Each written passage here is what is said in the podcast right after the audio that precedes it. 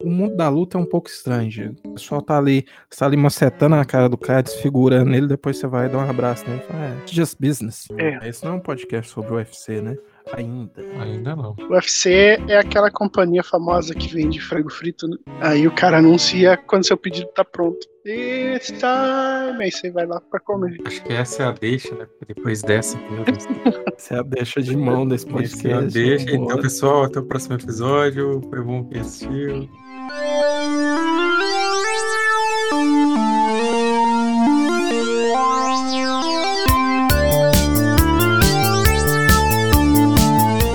Muito bom dia, boa noite, boa tarde. Sei lá, nem sei mais. Será que ainda sei apresentar podcast, né? Depois de longas férias, aqui estou novamente com Diego Matias. No canto esquerdo, pesando cento e alguns poucos quilos, Nossa. Diego Matias. Cara, en- encarnaram um lutador mesmo. Então, ele, né? O lutador que mais derruba troféus da internet. Papai Platina. Olá, boa noite, boa tarde, bom dia, boa semana. Boa semana é importante, né? Pra quem não sabe, esse é o podcast do conversadesofá.com, né? Eu sou o Flávio Ricardo e estamos aqui nesta terça-feira, para quem tá acompanhando a gravação ao vivo, para mais um episódio, episódio de número 23 do nosso podcast. Os episódios anteriores aí tivemos Duocast, né?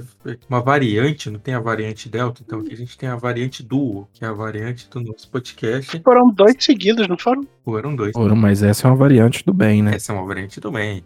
Essa variante vem para alegrar a vida de todos que entram em contato com ela. Bater uma salva de palma aqui pro profissional. E para entrar em contato com essa variante, você pode tanto acessar o conversadesofá.com, como procurar a Conversa de Sofá na sua plataforma de podcast preferida. Estamos no Spotify, Deezer, Apple Podcasts, Pocket Casts e assim por diante.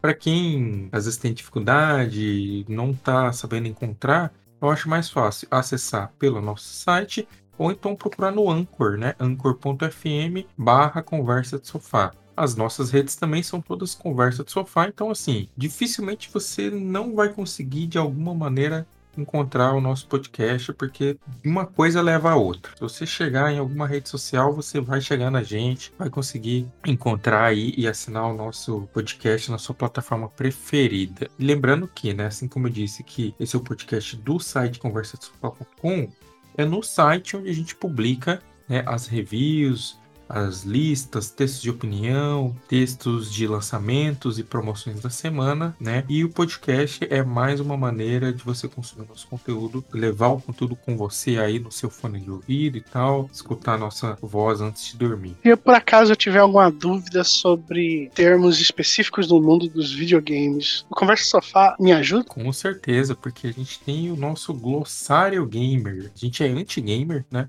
Esse é um podcast de games anti-gamer, que o gamer tem que acabar. Mas a gente tem um glossário gamer, mesmo assim, tá? Se você quiser, você pode procurar lá no nosso site. E a gente também divulga ele semanalmente através do nosso Twitter. E se eu tiver uma dúvida danada sobre os últimos e próximos lançamentos de jogos desse ano, será que eu encontro alguma coisa no site? Encontra também o calendário mais atualizado de lançamentos de jogos de 2021.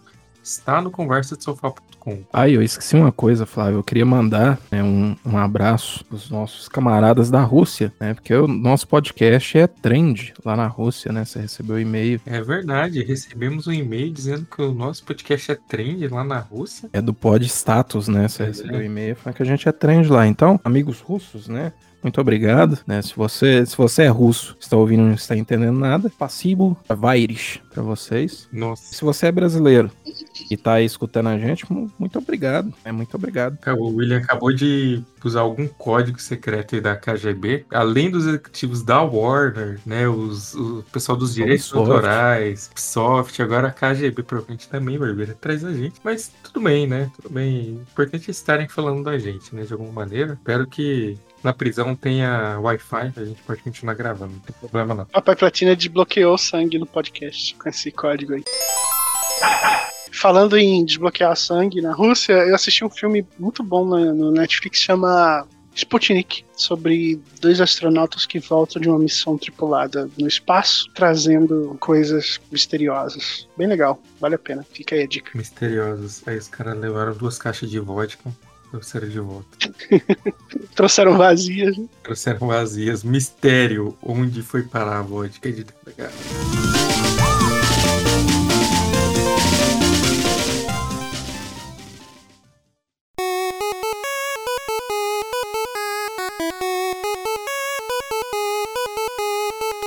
Então vamos lá. O que a gente vai falar hoje? Já que a gente tá falando de Rússia, olha só. Isso me lembra, sabe quem?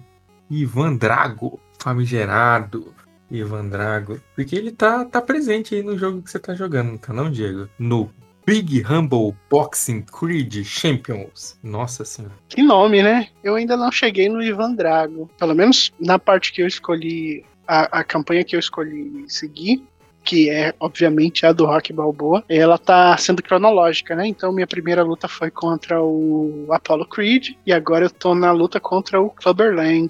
Nosso maravilhoso Mr. T descendo a porrada no Sylvester Stallone. Eu vou acabar com você, Rock. Eu vou acabar com você, Rock. Você não é de nada, Rock. Você não é de nada, Rocky! É muito bom, cara, esse filme dublado. Eu devo ter assistido, mas não lembro, felizmente, a da dublagem, no caso, né? Ele mexe com a esposa do Rock, né? Vem aqui, você, eu vou te mostrar um homem de verdade. É muito bom, cara. Que filme, que filme maravilhoso, cara. É meu preferido, Rock 3, disparado. E aí, é, eu tô na luta contra o Clubber Lang, tomando um piau, tomando um cacete, porque é muito difícil. Mas, voltando do princípio, Big Rumble Boxing Creed Champions é um jogo de luta de boxe, inspirado na franquia Rock barra Creed, que é um novo, a nova franquia, né? Com o Adonis Creed como protagonista. Adonis, que é o filho do Apollo Creed, vivido pelo grandioso Carl Weathers, o Dillon, no filme do Predador. Filha da puta, né? Exato.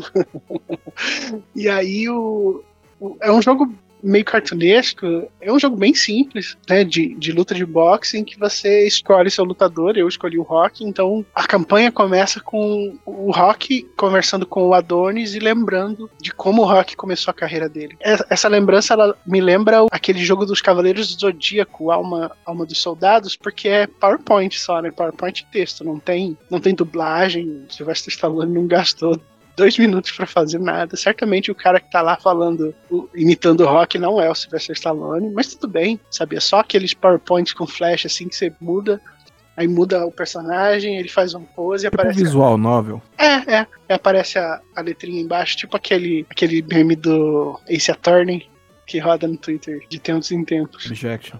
Exato. E, e aí, enfim, o Rock contando pro Adonis o que, que ele passou na, na carreira dele, como que ele primeiro lutou com o Rock, desculpa, com o Apollo, e aí ele perdeu o título pro Clubber Lang e depois teve que retomar. Eu tô na retomada do título e, e não parece que o Rock vai ganhar esse título tão cedo, porque eu tô tomando um cacete, bicho. A, a- a jogabilidade é super simples, você tem uns combos bem básicos, assim, com quadrado, sabe? E aí, triângulo, ele dá um golpe mais forte. Bola, ele dá aquele agarrão que o cara abraça o outro. E você consegue desviar, assim, lateralmente no plano 3D, sabe? Pra cima, pra baixo e circular o, o oponente. Principalmente o Clubberlang é bem difícil. Mas você, você acha que a dificuldade dele tá um pouco nessa simplicidade dos comandos? Ou não? É difícil porque é o chefe, digamos, é o chefão mesmo, é o, é o cara a ser batido nesse momento. Eu acho que sim, essa simplicidade dos comandos, ela acaba tornando a luta um pouco truncada, porque você só tem algumas opções de, de movimentação. Ou você vai desviar, ou você vai bater. E quando o camarada bater em você, você pode ou desviar ou defender. É igual o box, pô. Sim, mas É, eu pensei isso também. Mas, mas se os comandos não forem responsivos, né? Se, se for um pouco limitado, realmente pode ser difícil, né? É, o que você tá dizendo é que não tem muita opção de combo. Fazer combos diferentes pra poder tentar. Ah, não, aqui é, esse ataque vai fazer determinada coisa. Vou conseguir quebrar a defesa. do- Tem, tem defesa? Tem tipo de coisa? Tem, tem sim. Mas é isso mesmo que você tá, você tá dizendo. É bem, é bem simplório. Então, o ataque simples ele é fraco por definição. Então, o computador ele, ele dá uma roubada porque ele defende todos os seus ataques e aí para você conseguir encontrar o, o, golpe perfeito e acertar, quebrar a defesa do, do, do, oponente, você vai ter que arriscar pegar perto, né? E às vezes e às vezes não, na maioria das vezes o computador te dá um, um, sacode quando você chega muito perto. Então, é, é, isso, sabe? Sabe quando você joga com o Balrog no, no Street Fighter? Você, por exemplo, você pode pular para cima do camarada, você pode dar aquele golpe que ele fica longe, aí ele dá uma corrida e bate, sabe? Você tem opções para não ficar tão vulnerável contra o, o oponente. E nesse do Rock, parece que o jogo entendeu que primeiro o Rock apanha antes de de conseguir ganhar, né? E aí ele, ele sempre tem que estar tá perto para poder bater e sempre tem que estar perto para poder ser efetivo e isso coloca ele numa situação bastante vulnerável. E aí você tem que ser bastante ágil para poder dar contragolpes, para poder defender e desviar. Quando o cara dá um especial, é, por exemplo, o inimigo encheu a barra dele lá de energia porque ele já macetou a sua cara diversas vezes. E aí você, por exemplo, você não pode marcar perto dele, você sabe que ele vai usar o especial em algum momento. Se você estiver longe, você tem uma melhor chance de é, é, desviar do, do, especial dele, você gasta à toa e ele desperdiçar. Mas longe você também não vai acertar. Você não ganha especial, você não enche sua barra se você não, não se arriscar. Então é um, é um risco-recompensa que, pelo menos agora no início da minha experiência, pelo menos no, no início da minha experiência, esse risco-recompensa ele tá bastante desfavorável para mim, porque eu só apanho. Eu não suporto mais o que estão fazendo comigo. Que eu me, me recordo de jogos de boxe, pelo menos os que eu joguei, nenhum deles de fato era assim. O seu ápice estava na jogabilidade. Sempre deixava uma coisa ou outra a desejar. Mas era muito legal pela, pela experiência em si, né? E uma coisa que me decepcionou, na verdade, desse jogo, é esse lance da história ser basicamente um PowerPoint. Do, né? Porque Acho que seria muito rico você reviver alguns momentos ali, alguns trechos dessa jornada aí. Principalmente porque é, é tipo completo, né? Começa lá atrás, aí você vai até lá no Creed. Acho que realmente poderia não ser, talvez, o, o próprio Stallone, né? Os dubladores e tudo mais, mas tipo, poderia ter um, uma encenaçãozinha ali, uma coisa mais um pouco mais dinâmica nesse sentido. Acho que agregaria muito. Podia pegar umas ceninhas do filme, né? Nem que seja é, um preto e branco ali, é, sabe? Fazia algum, algum tipo de acordo, alguma coisa. Porque é um jogo que, assim, eu, eu não vi muita divulgação dele, eu não vi mídia não. dele, nada, nem, nem cobertura, assim, sabe? Sei lá. A gente é o primeiro veículo que eu conheço que tá cobrindo esse game.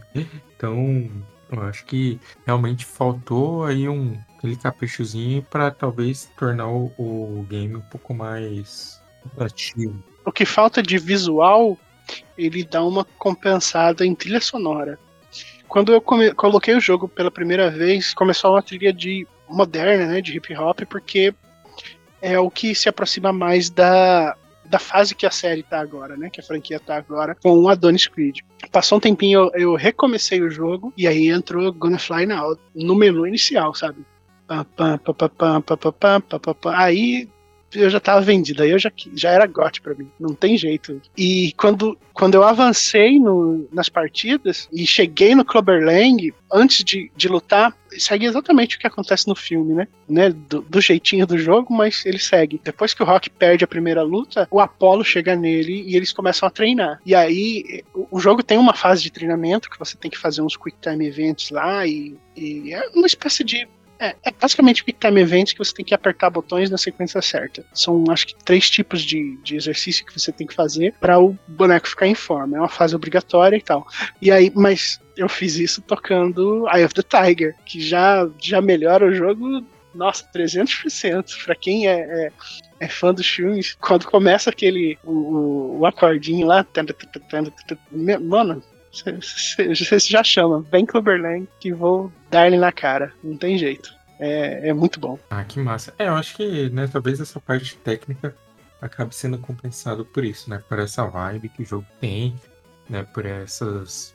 É, essa lembrança, né? Acho que tem, tem um pouco a ver com isso, com a lembrança que a gente tem do, dos filmes do rock e tal. É engraçado porque a gente aqui, não que a gente seja velho, né? Mas esses tempos conversando com algumas pessoas mais novas e tal. Ah, você assistiu rock? Aí a primeira per pergunta foi: rock?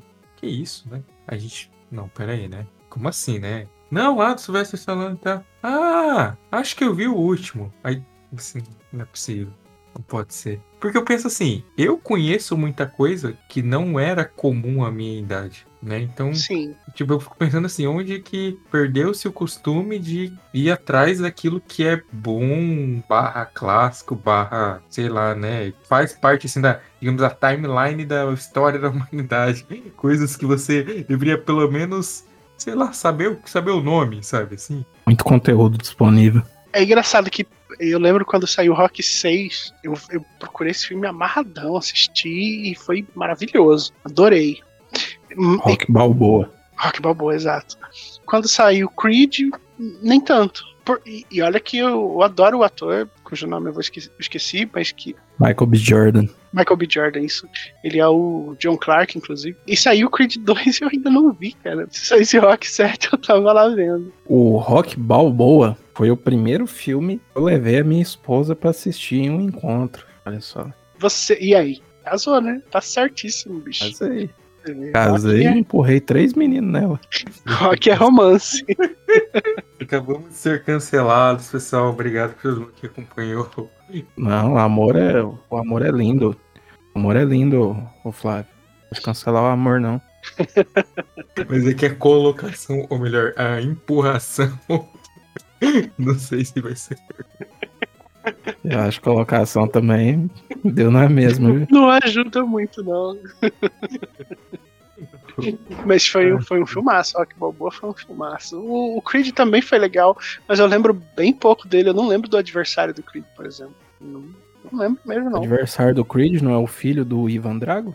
No segundo filme. No primeiro eu não sei quem é. Deve ser o Nickelback. Não. Ah, não, no, pri- no primeiro é um outro cara que tá. Caramba, velho. Nossa, eu não peguei essa piada ainda bem, porque parece ter sido muito ruim. Na verdade, o adversário do Creed teria que ser o Pearl Jam, né?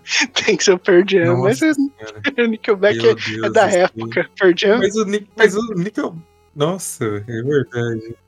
o Creed não é match pro Pearl Jam, né? É, É, que não, mas tem aquela polêmica, né? Que o cara do Creed tenta imitar é, a voz do Ed Vedder, né? 100%. 100%. Sério? Nossa, ele, mas ele tenta muito mal, então, né? É, mas, é, mas é nítido, é óbvio. Falando aí da, das antiguidades da internet, tem um, tem um videozinho animado. Nem sei se é daquela Charges do Maurício Ricardo, coisa assim. O cara do, do Creed, que agora eu esqueci o nome dele, alguma coisa Temple, sei lá, falando pro Ed Vedder, né? Eles brigando, ele, This is my voice. Aí o Ed Vedder falando, This is my voice too. Aí eles brigando, falando, ah, essa voz é a minha, essa voz é a sua. Mas lógico que o Ed Vedder, né, é imbatível, insuperável. Inclusive, onde está o cara do Creed hoje? Tá aí um maluco armamentista, né, criando confusão com o governo. Sério. É, ele foi investigado pelo governo, agora não sei se canadense ou americano, que ele falou que iria entrar num desses, numa dessas estruturas governamentais, armado com rifle e tal. Aí o cara tá loucaço. É, fica aí a dica, então, né, pro governo brasileiro aí fazer o mesmo, né? Porque aqui não tem maluco falando isso, né? Ainda bem que o pessoal do Hanson é só maluco, mas não, não sai com arma em lugar nenhum. Mas o Hanson são todas crianças loirinhas, cara. Eles, não- eles nunca cresceram, tenho certeza que eles ainda têm a mesma idade. É, já tem, já tem filho da sua idade, Nossa, rapaz. Tá maluco. É igual o Ed Vedder, inclusive. A filha do Ed Vedder agora está cantando. Olha só. É muito bom, inclusive.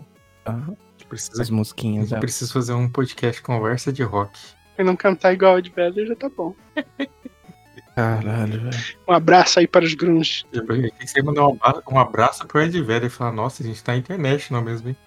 Ué, lógico que tá. Eu sou amigo do Shuhei Yoshida. É verdade. Conta essa história aí, William.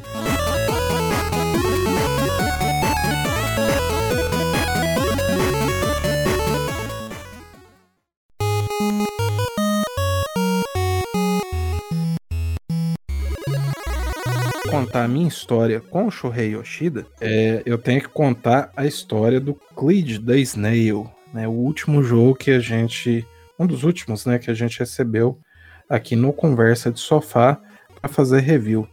Cleed the Snail, se você está acompanhando aqui ao vivo, ele foi lançado hoje na PlayStation Store.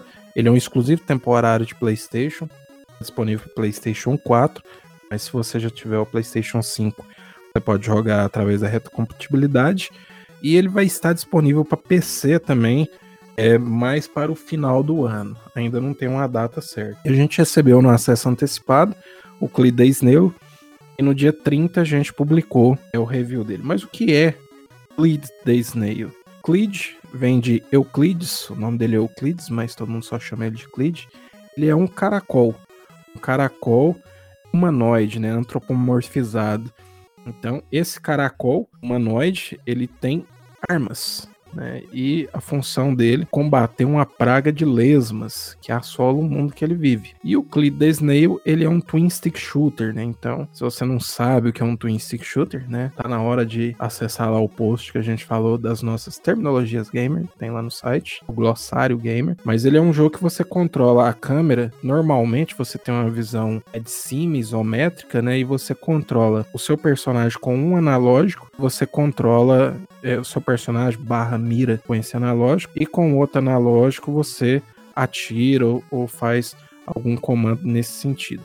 The Snail ele segue esse mesmo esquema. Ele é um twin stick shooter é, ambientado em um futuro distópico, onde a humanidade não existe mais e você, né, os animais tomaram consciência, se organizaram em clãs. Então você tem lá é o Clube do Caracol, a Tribo das Iguanas, tribo dos. Né? Então você tem vários animais, morcego, tudo. E aí você é esse cara, o Cleed, você é um cara bem ranzinza.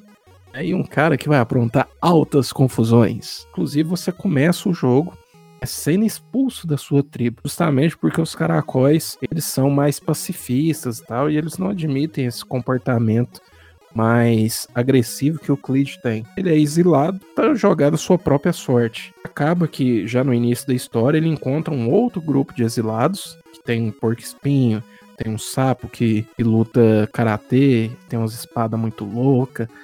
É, tem um morce uma morcega, na verdade, é que ela perdeu é, o sonar dela, então adaptaram um exoesqueleto para ela, para que ela possa voar e o sonar dela são dois fones de ouvido conectados. Então, assim, muito legal o jeito que eles fazem as armaduras no jogo e tal. Que é tudo feito de sucata desse mundo, né? É, que tá nessa era pós-apocalíptica, né? E você tem que descobrir, né, o que essa praga, né, causando, o que essa praga das lesmas tá causando, porque ela deixa, é, começou com as lesmas, mas independente do animal que seja que tem contato com elas, ele se torna agressivo. O seu objetivo é descobrir a origem dessa praga. É, na verdade, a história é um, é um grande. Uma grande desculpa você sair atirando nas coisas. Mas. Mas é uma história, veja bem, muito interessante. Quando o Flávio me mandou o trailer dele, falou: chegou esse jogo aqui na redação. Você quer fazer review dele, o que, que você acha? Eu vi o trailer, cara, eu falei, cara, lógico que eu quero. sou um caracol armado com um rifle a laser. Lógico que eu quero. Eu vi o cara com o, o caracol com a minigun laser aqui. E super ágil. Como é Sim. possível? Eu, vou, eu volto nessa parte em um minuto, Diego. E aí, você. Eu falei, claro que quer, deve ser uma galhofa muito interessante, muito legal. Twisting Shooter eu adoro. Eu já escrevi sobre vários no site. Darkside Genesis, Ruiner, não tão bom, na verdade, nada bom. Out Calamity TV Show. Eu já, já, escrevi sobre vários e adoro. Já, joguei vários, como é, o, o, Dead Nation, né? Que pra mim ainda é o melhor. Tesla vs Lovecraft, também é muito sempre bom. Quis, sempre Neuro... quis jogar isso. Tesla vs Lovecraft. Bom, cara. Neurovoider, que também é ótimo, mas ele é mais bullet hell. O Clida Snail, então, quando o Flávio me mostrou, eu falei, cara, é twin stick shooter, eu gosto. Deve ter uma história galhofa, engraçada. Quero, quero experimentar. E fui surpreendido, porque o trailer me vendeu essa história galhofa. E na verdade ele tem uma história bem mais profunda, cara. Tem uma história que fala, inclusive, toca em alguns temas como preconceito racial. Ele tem vários plot twists né? Alguns você começa, né? De, depois de um determinado ponto, né? Você fica pensando assim, será que isso vai acontecer? Não pode ser. E aí você vai pensando, e aí depois o jogo eu acho que entendeu que, cara, talvez as pessoas não entendam isso aqui. Vamos deixar mais claro. E aí, assim, ali no terço final você já saca o que, vai acontecer. Mas é uma história muito boa. Eu fiquei surpreso, que normalmente é, eu, eu esperava né, pelo trailer, um negócio mais galhofa. Mas não fiquei decepcionado porque eu achei a história muito maneira. Antes de você sair do tópico história, ele me lembrou o background ali do. Ah, aquele lá que você é um tipo um ratinho lá. Que A gente fez review, você fez review? Biomutant. Biomutant, é esse mesmo. Sim, lembrou Lembrou também. muito. Ele tem- Na hora eu falei, ué, mas parece que é a mesma motivação aí. O Biomutant fica claro que o mundo acabou por conta de, de poluição, né? E os seres humanos jogaram na natureza. Isso criou mutações que fizeram com que os animais ficassem humanoides. Aqui não existe um contexto para a raça humana não existir mais. Inclusive, a raça humana é conhecida como gigantes. É como os bichinhos pequenininhos, né? Tudo miniaturizado. Você até passa em alguns cenários por alguns crânios humanos. E aí, se você for no Codex, do, do jogo, você vê lá os gigantes, aí contam uma historinha de como eles percebem a gente. Mas não fica claro em nenhum momento por que, que aconteceu aquilo. Mas o pessoal faz a mesma coisa que o Biomutant faz de reaproveitar os restos desse mundo, né, os lixos, montar suas casas, suas tribos. Como eu falei, esse esqueleto, por exemplo, da, da morcega, né, as suas próprias carapaças, né, porque você pode trocar de carapaça, você começa com a carapaça de um caracol, mas aí você tem um armeiro nesse, nesse clube de mercenários que ele desenvolve cascas para vocês. Por exemplo, uma casca ela solta eletricidade, outra congela os inimigos, te dá um escudo congelante. A Legal. outra ela dispara mísseis, né? Então tem, um- tem essas, essas nuances. Mas, Diego, você falou, né, que o trailer te pareceu é muito veloz, né? Um gameplay muito veloz. É, principalmente se tratando do caracol. Isso não acontece. Um dos, inclusive dos, não é defeitos, mas um dos poréns que eu deixei no meu review, para mim o jogo tem um defeito, mas isso é um porém. O gameplay dele não é rápido, como eu tava falando aqui do Bullet Hell, né, que você tem um milhão de inimigos na tela e você tem que ficar se movimentando e matar todo mundo e usando todos os seus poderes. Ele é um pouco mais lento, ele não te surpreende assim com ele não vai encher a tela de inimigos. Ele não vai te oprimir com quantidade. Ele vai te oprimir com variedade. Então você, em uma mesma tela, você vai enfrentar uns 5, 6 inimigos no máximo. Mas aí um inimigo, ele tem um escudo. O outro tem uma armadura mais forte. O outro, ele tem um- uma espécie de poder telecinético que ele consegue se movimentar aparecer e aparecer atrás de você te tacar um poderzinho, por exemplo. Então, assim, ele não é rápido. Você tem que estar em constante movimento, mas o movimento, inclusive, é bem lento. É, você tem uma barra de estamina que você usa para desviar ou para correr, mas ela também é muito curta. Isso eu não gostei. Ele faz, na verdade, então, desse background da história, né? Esse contexto onde essas mutações, digamos assim, né? Essas, essas, essa variedade de, de animais ali, né? De, de, de seres tem habilidades específicas, né? E essas armaduras para fazer disso a sua gameplay, né? Para fazer exatamente disso. O desafio é ser batido, né? Você tem que pegar cada uma dessas especificidades e saber combater elas ao mesmo tempo. Né? Isso, exatamente. E assim, você tem outras armas que um outro armeiro lá da sua, da sua gangue, da sua nova família, entre aspas, né? Que ele faz, ele dá para você também. Você tem lança-chamas, uma arma que taca discos de venenos, uma arma que taca eletricidade. E aí você também tem granadas, minas terrestres. É, você tem uma série de. Você tem um verdadeiro arsenal, né? No início você só tem essa sua. Seu rifle a laser. Ele é um rifle. Não, a munição dele é infinita. Então você consegue atirar muito com ele, só que ele é mais fraco. Tem a possibilidade de você terminar o jogo utilizando só o rifle laser? Tem. Só que é muito mais difícil. Você vai precisar comprar essas outras armas, que aí tem munição finita, né? Às vezes dispara um pouco mais lento. Por exemplo, a 12 é poderosíssima. Mas você tem que chegar bem perto do inimigo para atirar. E ela recarrega devagar. Essa arma laser que você tem como padrão, por exemplo, ela atira mais rápido, mas os tiros são fracos. Você pode carregar um tiro, e aí esse tiro para inimigos mais comuns ele mata uma vez só, mas em chefes não tira muito. E aí os chefes dele também são bem interessantes. O primeiro chefe é interessante e os chefes do terço final. Eu não posso falar porque é muito spoiler. É realmente, é igual eu falei, você vê que aquilo ali tá chegando, mas você fala, não, não, não vai acontecer exatamente por isso ou dessa forma. Eu não vou falar desses chefes, e pra mim são a parte mais interessante do jogo. Os chefes do meio do jogo eu achei um pouco repetitivo. Eles funcionam como, como se fosse um chefe de colmeia.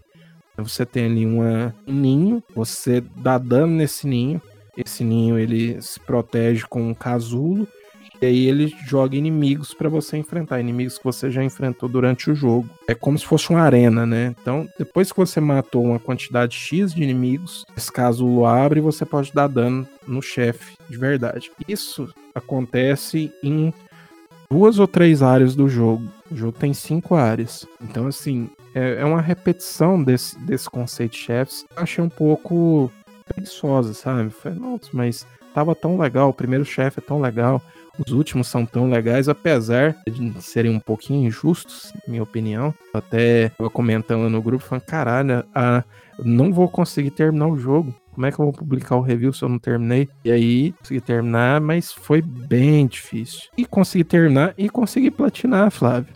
E aí que o Shuhei Yoshida entra. Consegui platinar e foi o primeiro do mundo, assim como é o caso do Greek Memories of Azure. Também foi o primeiro agora o Clay da Snail foi o primeiro do mundo a, a platinar. Ah, peraí, peraí, peraí, peraí. Você tá me dizendo que quando você platinou, o Shuhei Yoshida apareceu na sala da sua casa pra te cumprimentar? É isso? Quase isso.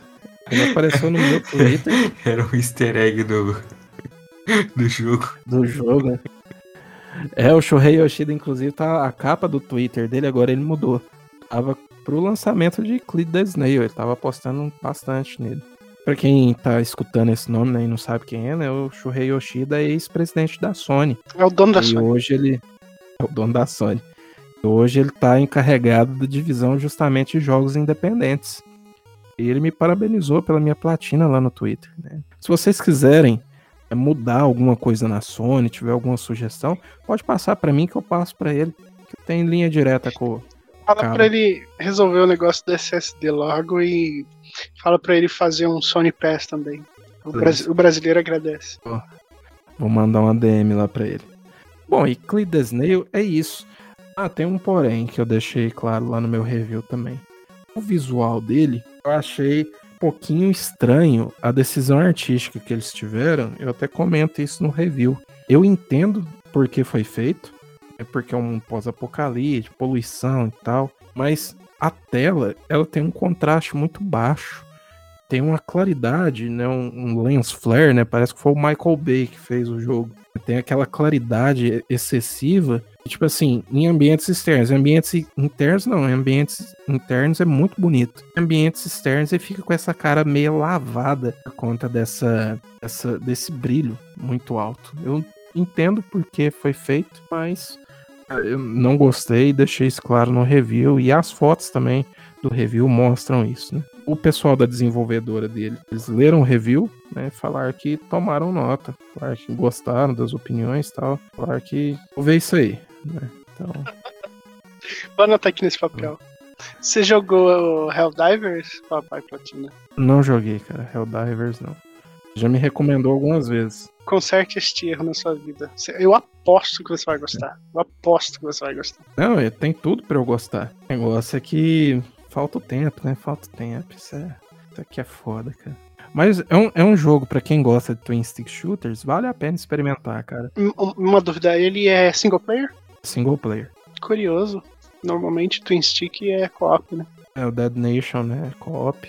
Muito bom, inclusive, Dead Nation. O Dead Nation é, o, pra mim, o Twin Stick Shooter perfeito. Que ele tem velocidade, ele tem os power-ups, ele é, é- ele é ótimo, cara. Eu acho ele muito difícil. Eu achei que as opções de customizar os bonecos são limitadas demais. E aí eu, não- eu não consigo É. avançar. É, eu achei É difícil mesmo. realmente difícil. O, o Cleed the Snail, eu não achei, fora esse trecho final, eu não achei ele tão difícil. Como a gente falou, né? O nosso review já tá publicado, então você tem todas essas informações e mais outros detalhes lá. Eu não vou me alongar aqui. Mas aí depois eu li uns reviews é, de sites gringos, né? Porque aqui no Brasil eu não vi quase ninguém falando dele, acho que só nós mesmos. Eu vi, acho que foi o do Six Stacks, Six Stacks, sei lá. Six Axis. PlayStation Lifestyle. Eu já digo por que eu li o do PlayStation Lifestyle. E o pessoal achou ele difícil, cara. Eu não achei ele tão difícil, fora esse trecho final. E eu li especificamente esse review do PlayStation Lifestyle, porque o cara do PlayStation Lifestyle é, platinou o jogo meia hora depois que eu platinei. Ou seja, ele foi o segundo do mundo a platinar. Então, chupa PlayStation Lifestyle. Mostrou quem é o verdadeiro lifestyle. Eu aposto que ele também leu o seu review. Ele, ele entendeu? Ele não que sim. Mas ele leu. Espero que eu tenha lido chorando, porque o dele eu li rindo. Haha, platinei primeiro. Mas eles acharam um pouco mais difícil. Eu achei fácil. Só esse trecho final que eu achei que talvez, inclusive, deram uma errada na mão, sabe? Se você não for bem equipado para essa última parte, amigo. É assim, tem. Os checkpoints deles são bem generosos. Sabe? Inclusive nessas lutas. Imaginei que ia ser uma luta na sequência da outra, porque são vários chefes nesse trecho final. Mas a cada dois você tem um, um checkpoint, um lugar para você reabastecer as suas, suas coisas, seus suas munições, suas- é. Que legal. Interessante.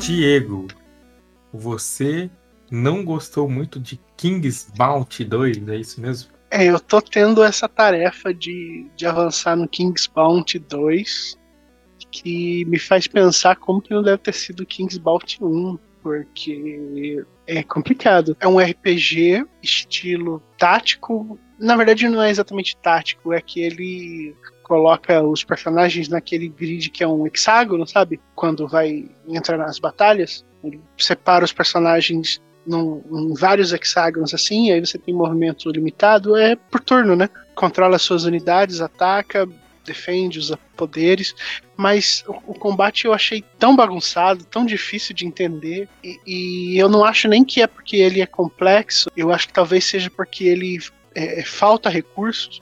Eu, eu também não sou o maior expoente do, do combate por turno, não é minha praia, mas eu joguei alguns pro site que eu não tive problema. Por exemplo, o mais simples deles foi o Chroma Squad, achei divertidíssimo. Teve aquele também, não sei o que, Gilgamesh, que é Steam World. O nome não me recordo.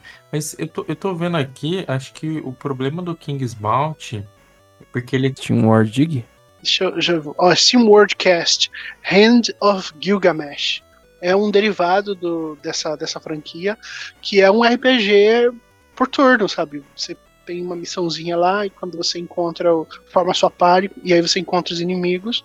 Ele tem uma batalha por turno que não lembra esse estilo, que é top-down, né? Que, que a tela vira um tabuleiro. Ele lembra mais o estilo daquele jogo.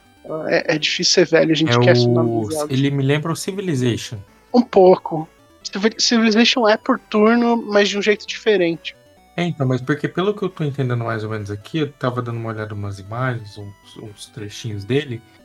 É como se você estivesse comandando uma tropa, né? Assim, Exatamente isso. como se tivesse um, um deparo ali entre eu tenho um, um, dois bonequinhos, mas isso representa uma tropa. E aí você tem aquela batalha ali, como se você estivesse lutando numa grande área, porém visualizando uma coisa micro ali. Se, se o Age of Empires encontrasse o XCOM no meio do caminho ali. Um pouco, um pouco mesmo. Eu, eu entendo e eu também acho um tanto estranho. Não é uma abordagem que me agrada muito, não.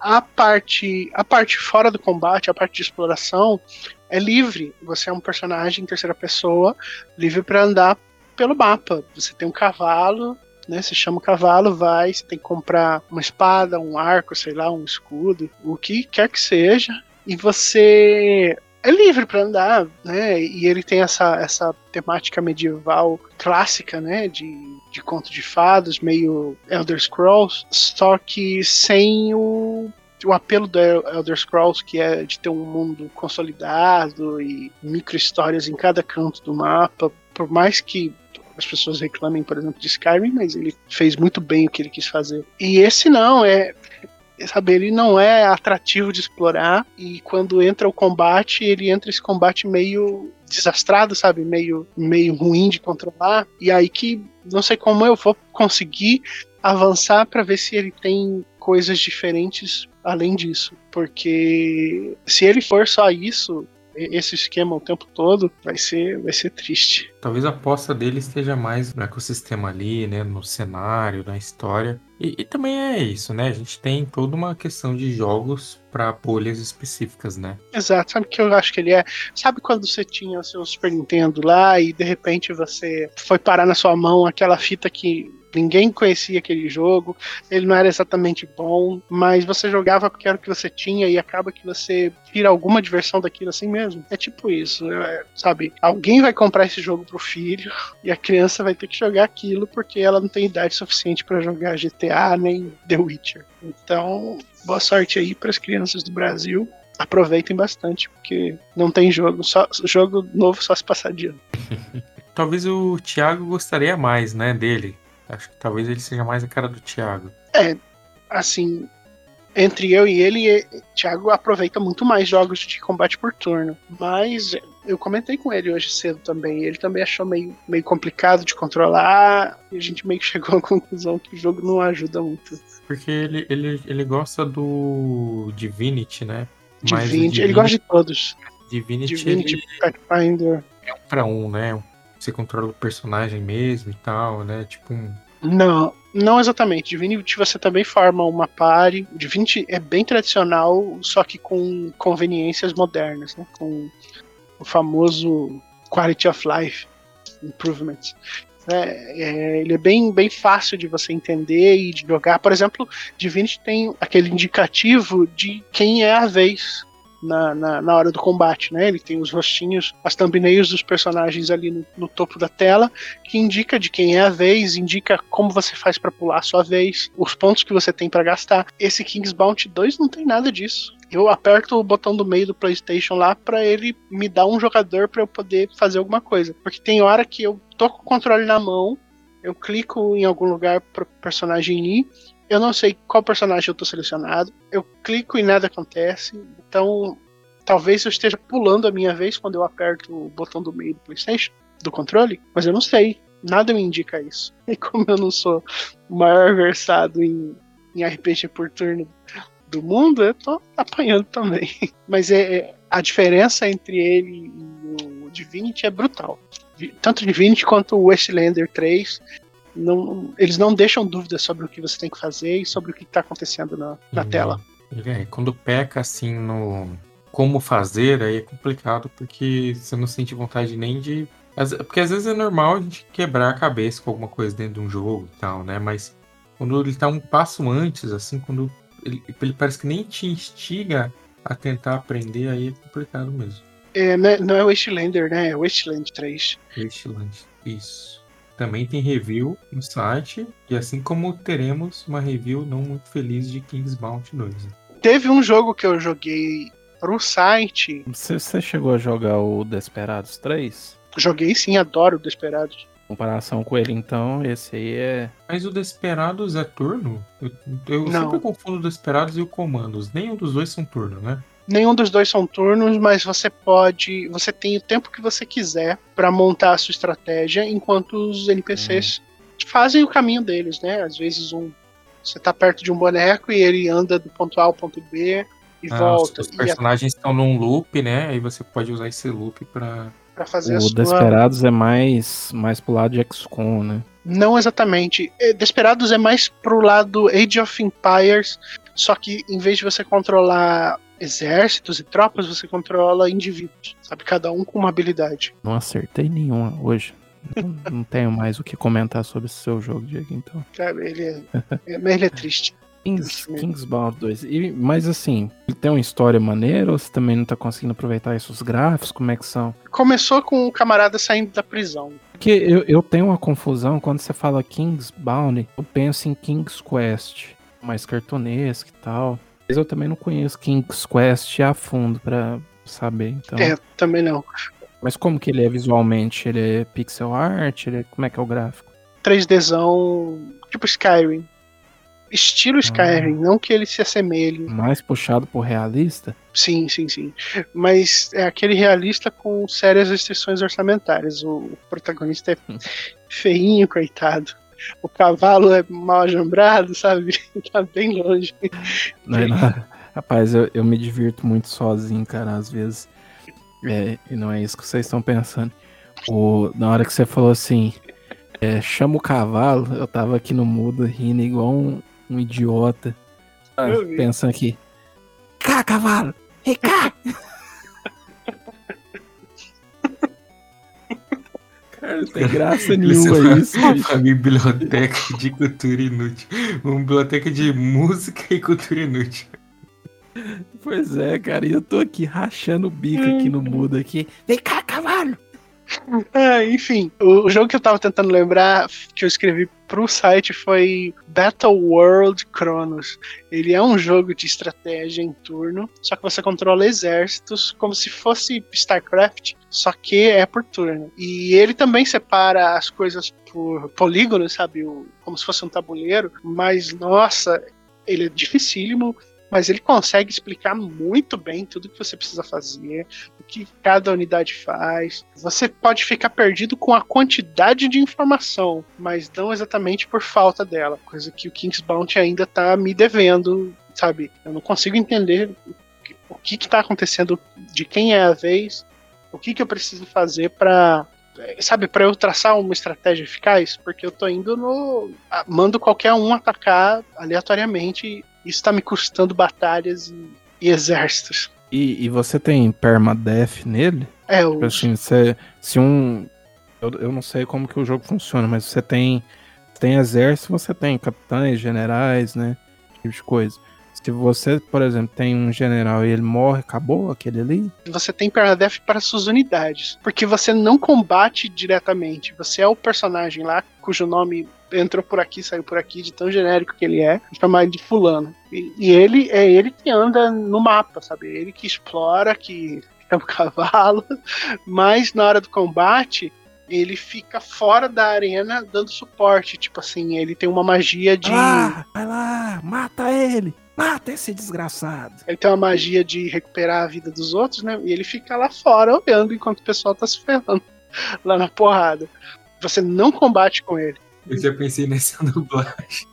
Eita porra! O cara, aquele cara da, da porrada, né? Ó o pau Ai, quebrando! Eita porra, o pau quebrado! Vai lá, bate nele. Pô, se- seria, seria mais. Seria um jogo mais legal se tivesse, né? Seria mesmo, cara. Seria mesmo. As unidades falando esse filho da puta não vem aqui brigar, fica aí falando no meu ouvido, tomar banho. É uma mistura de elementos que eu não acho que casou muito bem, não. Ele não é um jogo completo em, ação em terceira pessoa. Que ele poderia ser uma ação em terceira pessoa ruim, tudo bem, sabe, tentou. E ele também não é um, um RPG de turno competente, até onde eu tô vendo. Infelizmente. Acabamos de perder os nossos cinco ouvintes fãs de King's Mouth 2. né? Estão se desinscrevendo Fica- agora de-. Fica aí a recomendação: comprem outra coisa. Isso é, isso é não um vão ponto importante, né? Porque é, muitas vezes, quando eu pensava assim, se eu comprava ou não um jogo e tal, às vezes até mesmo pré-venda e tudo mais, é, eu, eu ia, né, nos canais e tal, nos sites que eu tinha como referência, porque é isso, cara. Um jogo, hoje, você compra muitos quilos de carne ou de comidas veganas. Não muitos, vai, alguns, poucos. Você compra alguma coisa com dinheiro do jogo.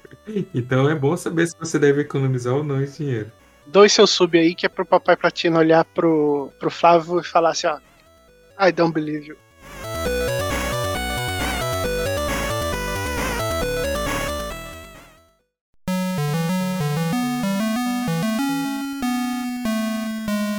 Papai Platina, eu nunca ouvi falar sobre Sinner Sacrifice for Redemption. O que, que é isso? Parece uma música do Critics, citado anteriormente. Your arms were open. É Ela verdade. chama Hold me now. Tem, peraí, o É. Creed tem mais de uma música? São todas iguais, mas são várias. É tipo ACDC. Só que ACDC é bom, no caso. Ou como Creed, é que é uma cópia barata do Pure Jam, Sinner's Sacrifice for Redemption uma cópia barata de um Souls-like. Foi realmente barato, porque Eu comprei ele por 20 reais na PSN. Existe, Flávio, é, no, no lore, né, na história do conversasofá.com, um boato já foi disseminado e vai existir um texto dos melhores e dos piores Souls-like. O O lendário. problema é que. Lendário. O problema é que esse texto nunca sai, porque tem determinados Souls-likes que eu gostaria de jogar porque eu quero que entrem no texto. E um deles era Sinner Sacrifice for Redemption. Quando ele saiu, ele saiu. Não saiu preço cheio, mas estava caro. Eu falei, não, não quero, não quero gastar, mas eu, o dia que tiver uma promoção eu vou pegar. Inclusive, semana passada a gente não teve podcast, né? E foi bom não ter podcast. Porque eu estava muito nervoso, muito nervoso, muito brabo. Tá bravo não, papai Pratinha, fica tranquilo. Eu estava muito nervoso com o Sinner, porque eu esperava que ele fosse melhor, coitado, e ele não é. O Sinner Sacrifice for Redemption, ele é um boss rush Souls-like. E, né, como muitos né, não vão entender patavinas do, desse inglês perfeito que eu tenho, macarrônico nesse inglês, não dá pra entender nada.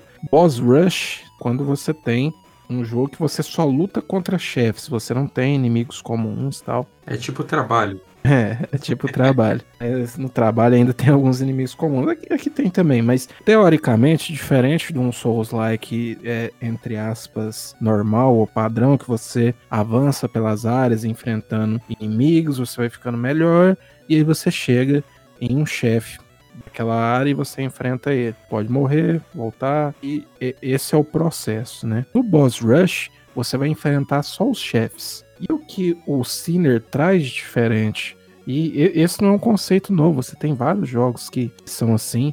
Você tem jogos que não são assim, mas que tem modos assim dentro deles, né?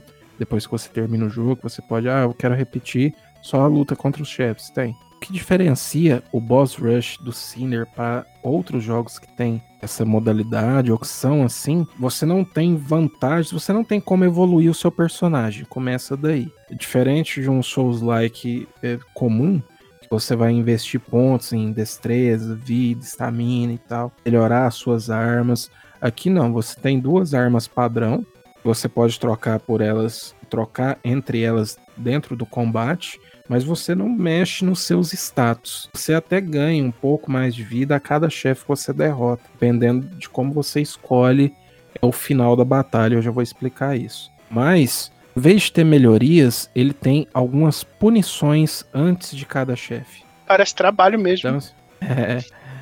Então, assim, você vai entrar na arena de um determinado chefe. Ele é bem similar nesse ponto com o Mega Man, que você.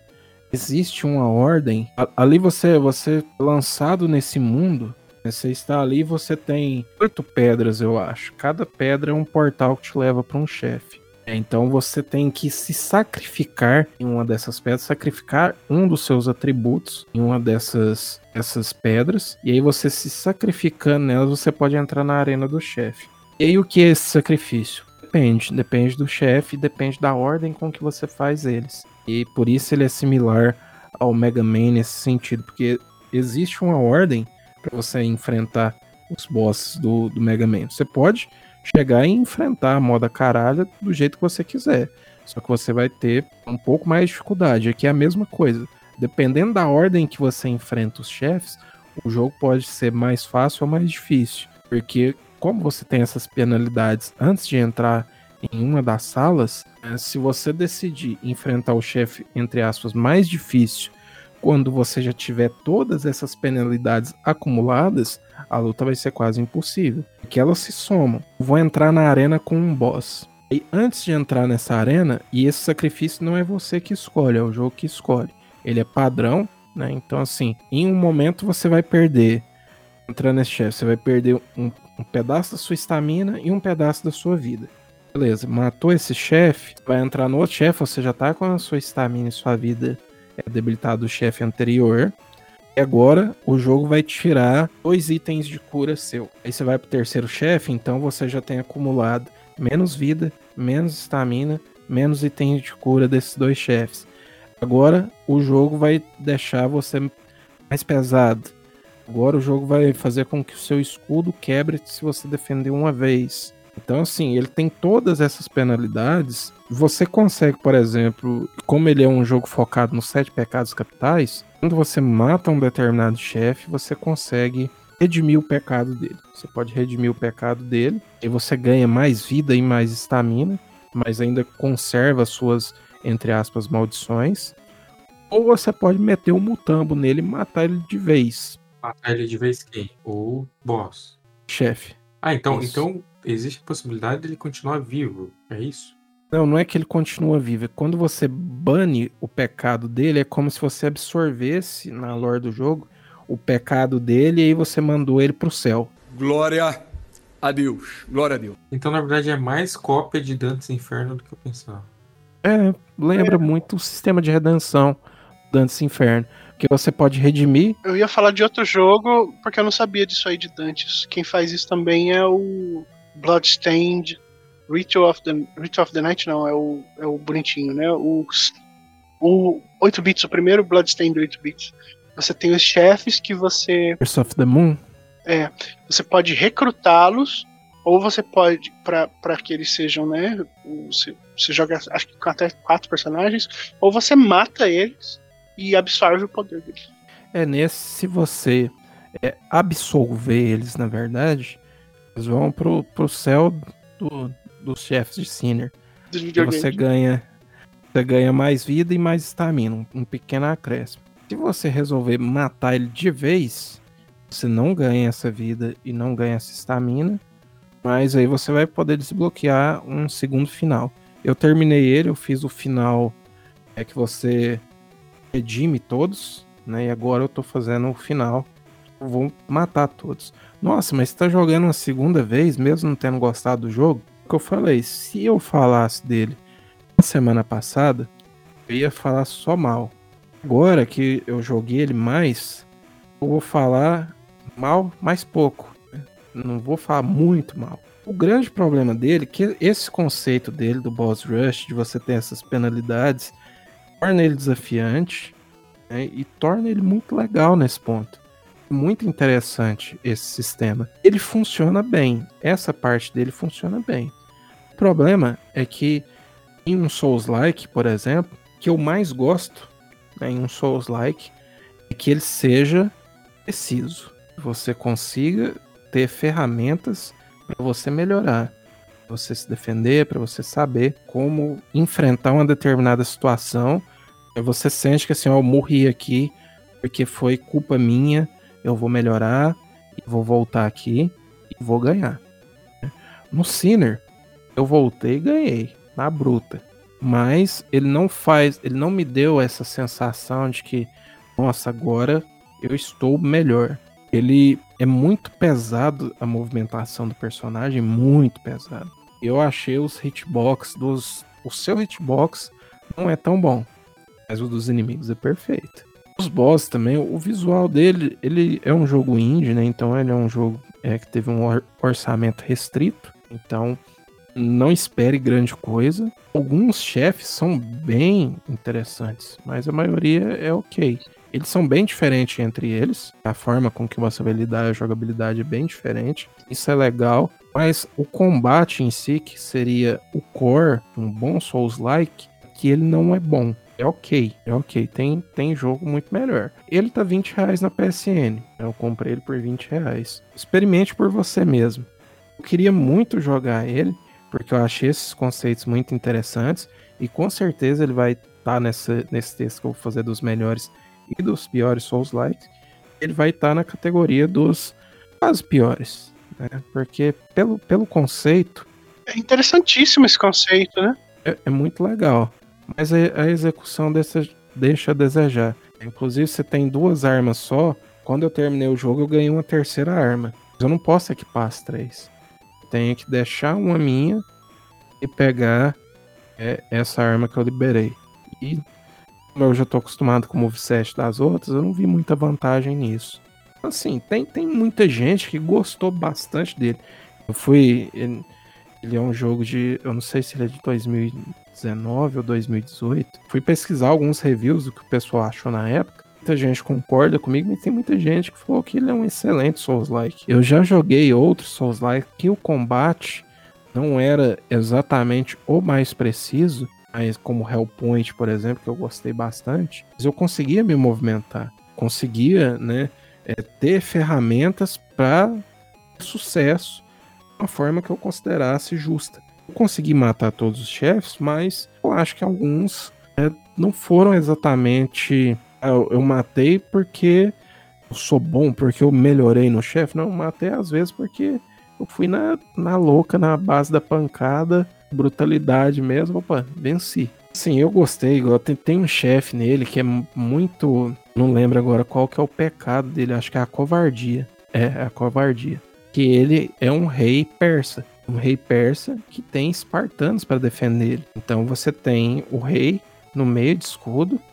Você tem uma falange de escudos. Ali uns 15, 20 caboclo protegendo ele. Aí às vezes eles abrem essa falange ele vem com a lança pra te atacar. Logo ele corre pra se esconder. Então, tipo assim, você só consegue dar dano nele quando, ele, quando essa falange abre, né? Porque se você chegar perto dela, os outros inimigos eles vão te atacar. É muito legal, cara, o conceito. Inclusive, eu achei uma das, uma das lutas mais fáceis. É, é interessante, mas é, eu fiquei correndo pela arena, né? Na hora que a falange abriu, eu ia lá e meti uma espadada na fuça dele.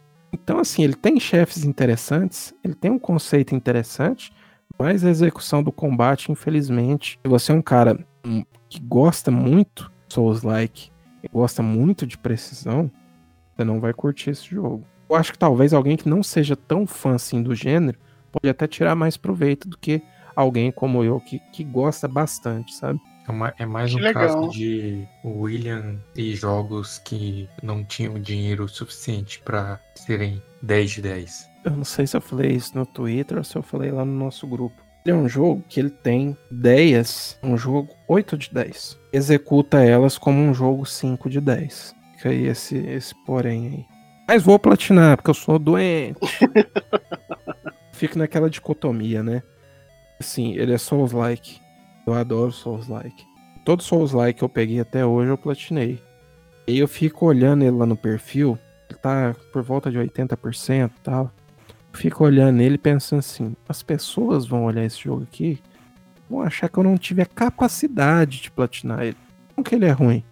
Só vou olhar e vai falar assim, "Hum, esse cara aí não, não conseguiu. Achou difícil demais. Não. Aqui não, rapaz, aqui tem coragem. Matador de onça. Então eu vou platinar ele. E pra platinar ele agora eu tenho que enfrentar. Ah, e o último chefe é covardia, hein? O último chefe é foda. E aí agora, esse final que eu tô fazendo, ele vai ficar ainda mais forte. Então, talvez, né? Tô aqui contando vantagem, batendo no peito.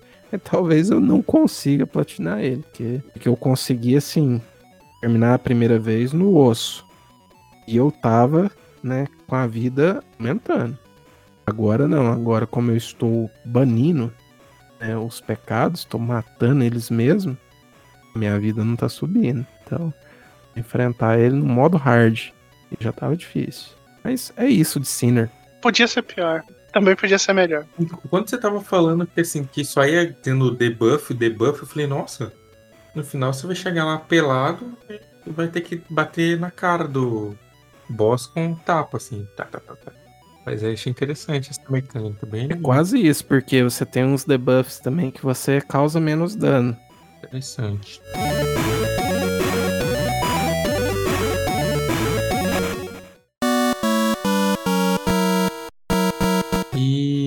E, você também começou a jogar a nova DLC do Maneater, né? Isso, comecei a jogar hoje, ela liberou hoje, né? Eu tava com, com um probleminha, acho que no Xbox ainda ela tá com um problema, o pessoal não tá conseguindo acessar direito, o pessoal tá. Tripwire tá correndo pra corrigir. E no PlayStation, apesar da gente ter recebido o código antecipado, o jogo precisava, o jogo base precisava de uma atualização para receber o DLC. Então o DLC só ficou disponível hoje, no final da tarde. Então a gente recebeu antecipado, a gente já podia ter produzido conteúdo sobre o jogo, é, mas não estava disponível ainda para jogar. Você entrava lá e não conseguia acessar ele. Agora no final da tarde eu comecei, parece ser bem curtinho. O DLC que chama A Busca da Verdade, né? Truth Quest, o nome em inglês. E para quem não jogou, para quem não sabe o, o que é o Man-Eater, né? É o jogo do tubarão, né? Ele foi dado na PlayStation Plus, para quem tinha na época o, PlayStation 5. É, Você conseguia, né, pegar pelo aplicativo, né, naquele esquema de colocar o jogo na sua biblioteca, mesmo não tendo o console ainda. Mas quem, quem não jogou, né, só fazendo uma, uma recapitulação rápida, eu escrevi o review de Man-Eater na época do lançamento dele ano passado, maio de 2020. E o Man-Eater, né, eu gosto muito de histórias de superação, Flávio. Assim, por exemplo, o Will Smith, né, lá na Procura da Felicidade, né, depois de tudo que ele passa, né, ele consegue superar as coisas, né. Mas um tipo específico de história de superação que eu gosto é a superação pela vingança. Adoro. Quem, quem não, quem não gosta do, do John Wick, por exemplo? Ninguém torce, né, pelos russos no John Wick. Nem os próprios russos, né? Quer mais que aquele moleque se foda. Todo mundo quer ver o, o, o Liam Neeson lá naquele filme dele, achar o cara e matar ele, né? Achar o cara que raptou a filha dele. E o Man-Eater nada mais é que um jogo sobre vingança. Você é um tubarão bebê né, no início do jogo, né? Que você. O seu objetivo principal é se vingar do cara que matou o pescador que matou a sua mãe. Aí você passa o jogo inteiro é, evoluindo, né? Você, você começa a beber, mas você vai evoluindo. Você é jogado, né? Nos, no- não nos sete mares, nos sete lagos da região lá. Gostei desse jogo aí que a gente começa a beber. Nossa. Já começa. a- Toda essa narrativa do Man-Eater também é, é muito interessante porque ela é muito engraçada. Você é um tubarão, mas tem um narrador como se fosse um daqueles programas da Discovery Channel. Man-Eater, na verdade, é o nome desse programa. Então você tem um narrador te acompanhando o tempo inteiro, né, falando, né, descrevendo o que você tá fazendo, fazendo piadinhas e tudo mais. E esse narrador é muito bom, cara. É muito bom na versão em inglês. É, é o. Esqueci agora o nome do ator. Mas é o cara que faz o, o pai do Rick, do Rick and Morty. né? Em português, eu infelizmente não peguei o nome do cara, mas ele faz um trabalho também fenomenal. O, o narrador? Isso. O narrador não é o Wendel Bezerra, em português? Não é o Goku? Não acho que é o Wendel Bezerra, não. Não, com, com certeza não é o Wendel Eu acho Bezerra. que o Wendel Bezerra tá nesse game, hein? Ah, só se ele for o Goku. Mas não. Não, nesse game tem aqui a voz dele. Tem a voz do Wendel Bezerra nesse game, hein? Depois, v- no próximo podcast, teremos Essa talvez resposta. uma, uma correção. Mas eu não acho que seja o Wendel Bezerra, eu acho que é um outro dublador. Esqueci o nome, o nome dele agora. E aí, cara, ele é muito, ele é muito legal. Ele faz umas piadinhas é, cheias de referência. É, é muito bom, é, é muito engraçado. E na verdade, né, você tá ali é como se fosse, né? Ele é um jogo de RPG, você evolui o seu tubarão, mas ele é um jogo totalmente focado, é diferente do Cleed da Snail, por exemplo, totalmente focado na galhofa e você tem que aprontar o terror. Você vai, é, basicamente, você vai comer os barcos, né, que estão passando, né? Tem caçadores que vão atrás de você, você tem que destruir eles. É, você tem que é, destruir outros predadores, né? Você tem aconteceram, né, por conta do também dessa questão ambiental, despejo de lixo tóxico na área, aconteceram mutações, inclusive em você. Você tá crescendo tanto assim. E você também tem outros animais mutantes, são os predadores ápice, né, o Apex Predators, que você vai ter que enfrentar. Então, você enfrenta humanos, né, que, que você tá atrás para achar o, esse Scale Pit que matou a sua mãe, e você também enfrenta outros animais. Mas o grande mote do jogo é você aterrorizar essa cidade. A maldade. Espalhar a maldade, afinal você é um tubarão, pô, você tem que tocar o terror. É o famigerado GTA de tubarão, né? É, eu até falei isso no review, mas ao contrário. Porque eu achava que ele seria um GTA de tubarão. E apesar de você poder tocar terror né, e, e ter esse gameplay bem estilo GTA, ele é muito mais RPG que GTA. Ou talvez meio a meio, porque você faz muitas ações né, de destruição, mas você tem que estar sempre, para que você continue destruindo, você tem que estar sempre evoluindo o seu tubarão, melhorando ele, aí você vai colocar um implante ósseo na boca dele que emite raios, por exemplo, emite lasers. Tubarão com laser. Bem realista, 10 de né? 10. Ele não tem, ele não tem nada de realista, nada, nada, nada, nada. Isso é perfeito pra história galhofa que ele quer contar. O gameplay é divertido que ele quer. É um daqueles jogos cerebrado, né? Você sentar e falar assim: quer pensar em nada, você joga um negócio divertido aqui. Pronto, acabou. E ele é um jogo relativamente curto. Umas 10, 12 horas você termina ele. O DLC também, que é esse Em Busca da Verdade, né? Truth Quest. é, Ele parece ser bem curto também. Eu joguei umas duas horinhas dele. Já fiz 37% da área, eu acho. Eu imagino que ele deva ter no máximo umas 4 horas. Em breve também vai ter review do DLC no site. né? Assim como eu fiz é, o review do jogo, vou fazer o review do DLC. E o DLC, o que, que ele traz de novo? Ele traz de novo um novo local, a Ilha Plover, né? E que ele traz de novo, que é fantástico, mas infelizmente a gente não pode falar porque é spoiler, muda, entre aspas, a narrativa da história.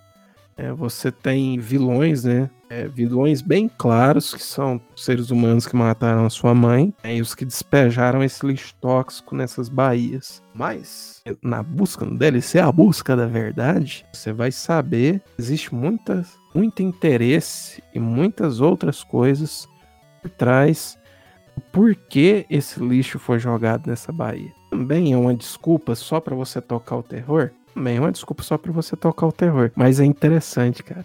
É legal. E, tipo assim, envolve os Illuminati, envolve a nova ordem mundial. Ah, perfeito. Então, envolve, tipo assim, cara, ele é muito, ele é muito galhofa, muito. E assim, quem gostou do jogo base por conta disso e queria mais, basicamente isso.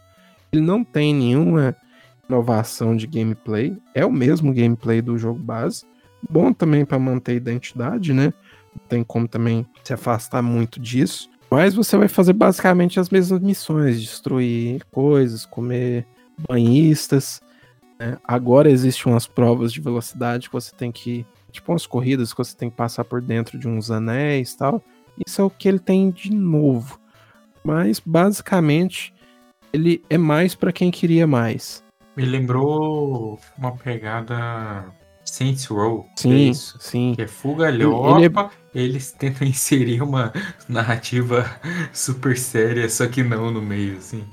Ele é muito mais, é, pegando as comparações que a gente fez, ele é muito mais Saints Row do que GTA. Porque ele é muito mais galhofa.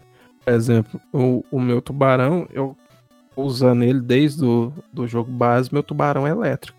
Então, quando eu solto o poder especial dele, ele vira raio. E aí ele começa a eletrocutar os outros peixes, tá? É muito, muito da hora, cara. Ele é, é- é um jogo, né? Muito violento, muito sanguinário, mas é muito divertido, cara. Eu tô gostando do, do DLC. Igual eu falei, quem jogou o jogo base, por ele ser um jogo relativamente curto, muita gente ficou assim, pô, podia ter mais, né? Então, assim, existem duas coisas que, que as pessoas, e eu também reclamei no meu review, é podia ter mais e podia ter mais variedade de, de missões. O DLC, ele corrigiu um desses pontos. Podia ter mais. Podia ter mais variedade, infelizmente não. Ele não vai variar muito em relação ao jogo base. Tem essas missões de corrida, destruir determinadas coisas que não existiam. É, você tem essa narrativa que é um pouco diferente, mas questão de como as missões se desenrolam é basicamente a mesma coisa. Então, se você queria mais Maniter, Toma aí. Agora tem mais Maniter. E assim, cara, infelizmente, infelizmente, Flávio, eles, eles já falam no primeiro, nos primeiros minutos do DLC, eles já te falam, ó, a conspiração é disso, é envolvido isso e isso. Pra caralho, mano, sério? Tipo, você fica meio sem acreditar, que fala, não, não, não pode ser, não pode ser. Mas é que ele não pode ser, tipo assim, caramba, Eu tô abrindo o YouTube agora. obrigado por ser. Não pode ser, mas obrigado mas acho, por mas ser. que Então, não vai ter no YouTube ainda não, né? O... Porque lançou hoje, né? Lançou hoje, liberou agora no finalzinho da tarde. talvez tenha Talvez não, tenha. É, mas, Mas é, é muito divertido, cara. Então, assim, se você pegou ele na Plus, né, você pode comprar o DLC separado, tem lá Ah, pra vender. verdade. E se você não pegou e fala, não, eu quero comprar o jogo, compra o jogo base, se você gostar, pega o DLC. Eu tenho certeza que você vai gostar. Muita gente elogiando ele e tal. Acho que tem, tem grande chance de. Eu não lembro a nota dele, mas acho que é, é o tipo de jogo assim, pra você ter ali na, na sua prateleira, nem que seja na digital. Na época que ele saiu, que eu escrevi o review, nas nossas bolhas, né, do Twitter, Telegram, de conversa, quem pôde experimentar na época, quem gostou do review, falou, ah, vou comprar pra ver tal, curtiu bastante. Depois que ele veio na Plus, ele teve, né, aquele boom de, de jogadores, inclusive, nosso review ele acabou muitas visitas nessa época. Pelo que eu vejo da opinião geral, a opinião geral é que o pessoal gostou bastante dele, porque realmente, cara, ele é um jogo muito muito diferente, né? Tinha um jogo de tubarão na época do PlayStation 1 ou do PlayStation 2. Ele é muito influenciado, que o Meniter é muito influenciado por ele, inclusive. Mas é um jogo que já muita gente não tem acesso, né? E assim, eu até pensei, talvez, que ele seria meio que um Gold Simulator, sabe? Pô, vai ser um simulador de tubarão os mods do Gold Simulator. E é um joguinho interessante de você passar um tempinho, mas ele não é tão legal. O Meniter ele tem um combate muito legal, cara. É muito divertido você começar pequenininho e você vai evoluindo, ficando adulto pegando novas armaduras, um esquema de, desses predadores que você tem na água. Você pode usar como comida para aumentar sua vida, aumentar seus poderes tal. Um esquema de luta que você tem que ficar desviando deles, atacar no, na hora certa. Quando você morde, você tem que chacoalhar para poder estraçalhar eles. Você pode dar rabada, você pode pular fora da água, estilo o Free Willy. Já mordeu o cara que tá em cima do barco. Você também consegue, né? Ir na superfície, quando você tem que matar humanos, você tem um medidor de oxigênio que você consegue ir lá comer o cara e voltar pra água. Muito legal, cara. Ele tem essa exploração embaixo d'água que é, é, muito agradável, né? Eu, eu, gostei demais de, é, cara, é de jogar aquele subnáutica. É, é muito divertido jogar embaixo d'água. Adorei. Tô vendo aqui, dei uma olhada. Eu acho que eu descobri qual que é o, o segredo que o Papai Platina fala. Quando essa parte submersa é bem implementada, né? É realmente muito legal e geralmente muito bonito também. É bem. Tirando a fase do Donkey Kong, que era muito difícil, geralmente fase da água é legal. Assim, no, no fundo do mar, quando você vai mais pro lado do oceano, fica mais bonito. Quando você tá ali nas baías, perto da cidade, não é tão bonito porque tem a poluição, né? Pra proposta do jogo, né, que é essa, tá ótimo, cara. E tipo assim, vai, eu imagino que talvez eu consiga terminar ele até amanhã, então vai ter review no site do DLC especificamente, para quem na dúvida que ah, eu tenho o jogo, mas eu não sei se, se eu pego o DLC. Aqui no podcast eu estou recomendando, mas lá no texto vai ter mais informações, vai ter as fotos, né, para você ver como tá a cara dele. Existe uma nova skin pro tubarão e as skins como eu falei, elas funcionam como armaduras, elas não são só estéticas, né? Então, existe uma skin atômica que, que eu quero equipar ela e aí, cada set da armadura que você equipa, você equipa a cauda, equipa as barbatanas, os dentes, o corpo, a cabeça, a mandíbula. Cada set ele te dá um determinado bônus. Não, agora você vai nadar mais rápido, você vai ser isso, vai ser aquilo. Uma coisa que o DLC trouxe que eu tava esquecendo de falar: você agora tem um level cap maior, que o jogo base você pode chegar até o nível 30. Não importa é, se você continuar explorando tudo é 30 é o máximo. Agora o level cap é 40. Eu já estou no nível 37. Brevemente estarei no 40. Papai Platina sempre ruxando os, os videojogos, né? Quem que vai parabenizar o Papai Platina agora vai ser o. Como é o nome do cara lá do Top Term do PlayStation? Que apresentava. Que apresentava lá. Top Term. Leiden. O vendedor. Iraci. Isso, Sean Leiden. Agora Nossa, ele que vai. É muito chato esse cara, meu Deus do céu. Quando aparecia esse prefiro... cara, a gente já sabia que ele ia vender alguma coisa. Prefiro ganhar o parabéns do Jim Ryan do que do Sean Layden. Nossa, era muito chato.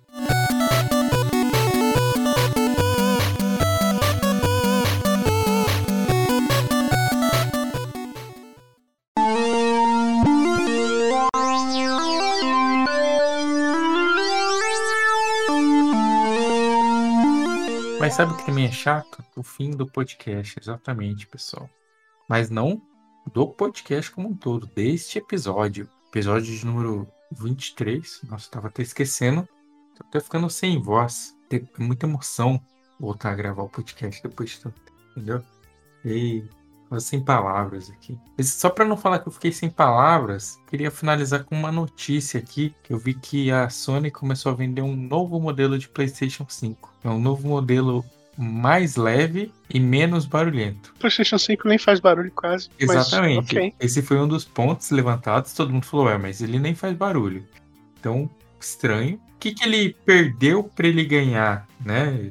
Porque ele ganhou uma menos peso e menos barulho, mas o que, que ele perdeu? Ele perdeu porque ele esquenta mais. Então não entendi que a Sony fez aí. Tiraram um ventilador dele. É, a mudança foi interna ali, no sistema de refrigeração dele ali. E mas ele visualmente é a mesma coisa, continua grande, horrível, então não entendi por que, que a Sony fez esse negócio aí. Esse modelo tá ven- sendo vendido acho que nos Estados Unidos e Japão, pelo que eu vi. Se ele esquentar mais, ele vai queimar mais fácil, aí você compra outro. Mas aí eu não tô entendendo esse é, marketing reverso da Sony, né? Porque geralmente quem se ferra são os early adopters, né? Nesse caso são os second adopters. Então eu não entendi, não. É que é a Sony tá querendo reviver os áureos tempos das luzes da morte, sabe? Pode ser. Já tem o problema de drift nos controles, né? Agora deixa ele mais quente também. O hardware do PS5 ele é incrivelmente bizarro. Assim, eu, eu, eu fico muito querendo saber como que foi a reunião para decidir fazer essa coisa tão inovadora e tão ao mesmo tempo que parece mal feito. Sei lá, enfim. Acabamos de perder os outros cinco fãs de PlayStation que acompanham a gente.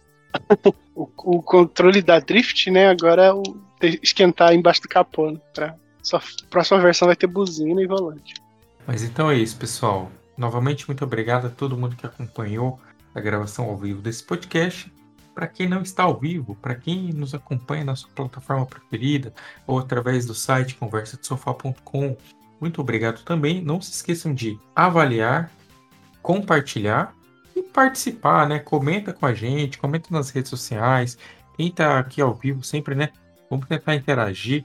Vamos fazer disso uma conversa de sofá, cada um na sua casa. No momento de pandemia, infelizmente, não podemos compartilhar sofás, né? Mas quem sabe no futuro, né, teremos uma edição Ultra Mega Plus aí com todos os membros sentados no mesmo sofá. Vai ter que ser um sofá bem grande, mas a gente dá um jeito. Eu fico por aqui. Meu nome é Flávio Ricardo. Estou nas redes sociais arroba Flávio Ricardo ou arroba Flávio Ricardo 91 no Instagram, para quem gosta de foto de comida, é, meme, esse tipo de coisa, né?